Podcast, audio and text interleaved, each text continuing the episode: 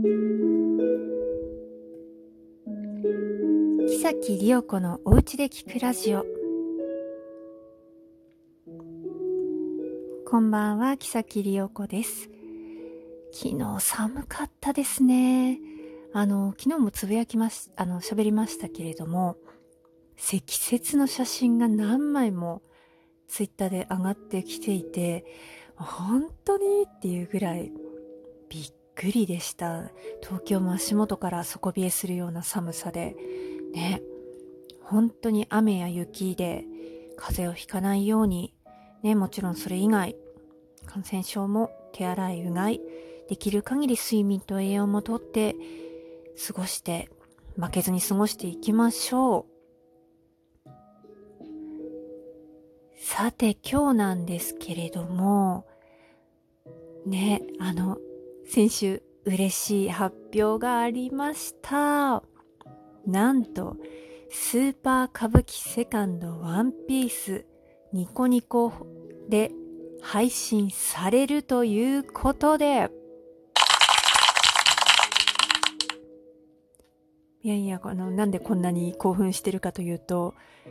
ものすごいハマった舞台だからです。えー、2015年10月皮切りに新橋演舞場からスタートした新作歌舞伎スーパー歌舞伎セカンドワンピースなんですけれども皆さんね多分お名前名前は絶対知ってらっしゃるんじゃないかなと思いますが週刊少年ジャンプ小田栄一郎先生が書かれていらっしゃるあの漫画のワンピース。その歌舞伎化作品ということで、ね、もともとね、小田先生の方から話をされたということなんですけれども、漫画ですよ。ね、漫画好きの人とか、よくよくご存知、経験あるんじゃないかと思うんですけれども、漫画の舞台化や実写化とかって結構怖いじゃないですか。あの、やっぱり皆さんね、思ってる世界があると思うので、ちょっとドキドキ、怖さ半分、楽しみ半分っていう感じじゃないかなと思うんですけれども、さすが伝統芸能ですよ。そんな心配いらなかったですね。ビジュアルもそうですし、やっぱりね、漫画自体が多分、その歌舞伎、ね、日本の源流から考えると相性いいのかなと思いまして、えっ、ー、と、小田先生が、ごめんなさい、ちょっと今調べてないんですけど、小田先生か市川猿之助さんが、あの、セリフ回しがね、もう、それだって言ってたんですけれども、すいません。言葉がすぐ出てこなくて申し訳ないんですが、あのー、もちろんセリフ回しもですし、まあ、普遍的なね、お話、エッセンスがやはり取り入れられ、日本人にも相性がいいのかなと思うんですけれども、スーパー歌舞伎のメインのストーリーになるのが頂上決戦、仲間だったり、兄弟だったりっていうのの絆とか立ち向かう勇気みたいなものを描かれていまして本当にねお子さんからお年寄りまで皆さんどこかで普遍的に持っている何かこうたぎるというか心の中でこうありたいみたいなものっていうのがガンガン伝わってくるような作品だと思います。で、あのー、漫画って、やっぱりそうですね、多分、50代とか40代以下からは結構メジャーなコンテンツだと思うんですけれども、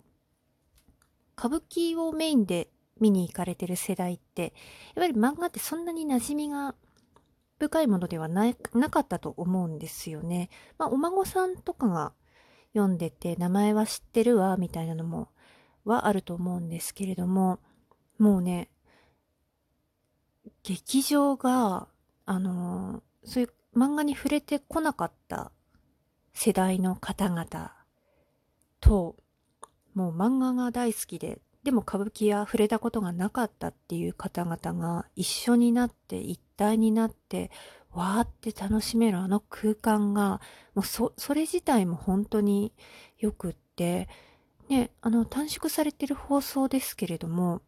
そういう楽しさ一体感みたいなのも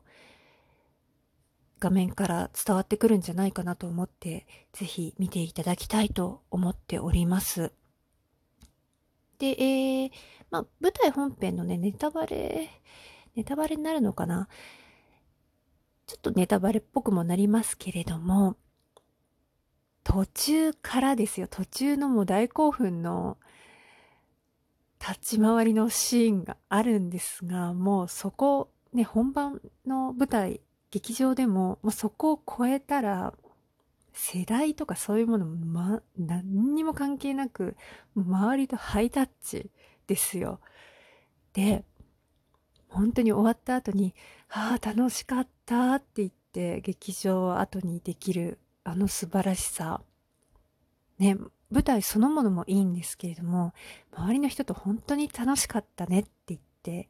笑顔で帰れる、あの空間がね、本当に好きで、何回も可能な限り足を運んでおりました。はい。で、えー、ちょっとね、時間配分的なものがまだ下手くそですので、先に日にちとかの方を勝手にお知らせさせていただきたいんですけれども、シネマ歌舞伎スーパー歌舞伎セカンドワンピースネット上映会放送日4月25日土曜日21時から開始です。えー、チケットですね、視聴チケットが2200ニコニコポイント、2200円税込みで、購入期限5月2日の土曜日21時まで、視聴期限は5月2日の23時59分まで、シネマ歌舞伎バージョン、あの、本当のね、舞台の歌舞伎って4時間超えぐらい、4時間ぐらいあるんですけれども、2時間にギュッと編集というか、いいところで仕立て上げられた作品になっていると思いますので、ぜひぜひ本当にご家族で見ていただきたいと思います。仕立て上げられたってなんか悪い方のイメージになっちゃうので、本当にあの映画版で盛り上がる編集をされている一本となっていると思います。はい。ぜひぜひ見てください。本当に楽しいので。で、ストーリーに触れない部分でいきますと、あの、見どころ、ね、いくつもいくつも見どころいっぱいあるんですけれども、あの、歌舞伎って一人一役ではないんですよね。同じ方がいろんな役をやっておりまして、ね、びっくりする、びっくりしてほしいのが、まず主演の市川猿之助さん。これ主役のルフィはもちろん、なんと、ハンコック、ハンコックですよ。ルフィとハンコックを同じ方が演じる。で、この二人のシーンがあるんですけれども、そこのね、早替え、これね、ルフィが出てきて、ハンコックが出てきて、ルフィが出てきて、ハンコックが出てきて喋るこれ2回言いましたけど、これ別に間違えたわけじゃなくて、もうの、そのシーンに驚いてほしいと思います。これもね、歌舞伎の早替えでございますが、ちょっとね、いいですよ。あの、楽しんでください。そして、えー、坂東美之助さんがされるゾロゾロはね、もう初期から出てますので、皆さんご存知、緑色の髪のキリッとしたかっこいい剣士ですけれども、ゾロと、もう一役、あ、実際にはもう、あの、スカードもやれる、されるんですけれども、ボンちゃんですよ。ボンちゃんとゾロ。すごくないですか？すごくないですか？っていうか、その凄さを見ていただきたいんですけれども、ボンちゃんね、あの、私、一番最初の頃って、まだ歌舞伎役者さんの名前とかって覚えきれてなかったので、まさか同じ人がやってるって本当に思わなくって、ボンちゃん自体が、ね、漫画とかアニメの二次元のキャラクターなんですけれども、テレビから出てきましたっていうぐらい本当に声、声とか声聞いてくださいね、本当すごいんですよ。いやごめんなさい。ちょっと興奮してて伝わりにくいんですが、とにかくボンちゃんを見ろと言いたいです。で、ボンちゃんとイワンコフ様ですね。ボンちゃんとルフィのシモなんですが、ボンちゃんとイワンコフ様の、あの、ね、かまばっかのショー、歌舞伎かっていう感じで本当に、でもね、あそこがもう本当、みんながわーってなるような楽しいシーンで、なんか一緒に踊り出したくなっちゃうような、明るくて素敵な楽しいシーンですので、もうそういうところも見どころに、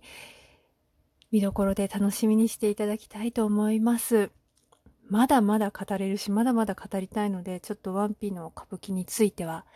ね、また回数分けていきたいと思います。あっという間に時間来てしまいました。えー、今夜もお聴きいただきありがとうございました。ね、皆さん風邪ひかずに健康に過ごしてください。ありがとうございます。木崎りよ子のおうちで聞くラジオ、木崎りよ子でした。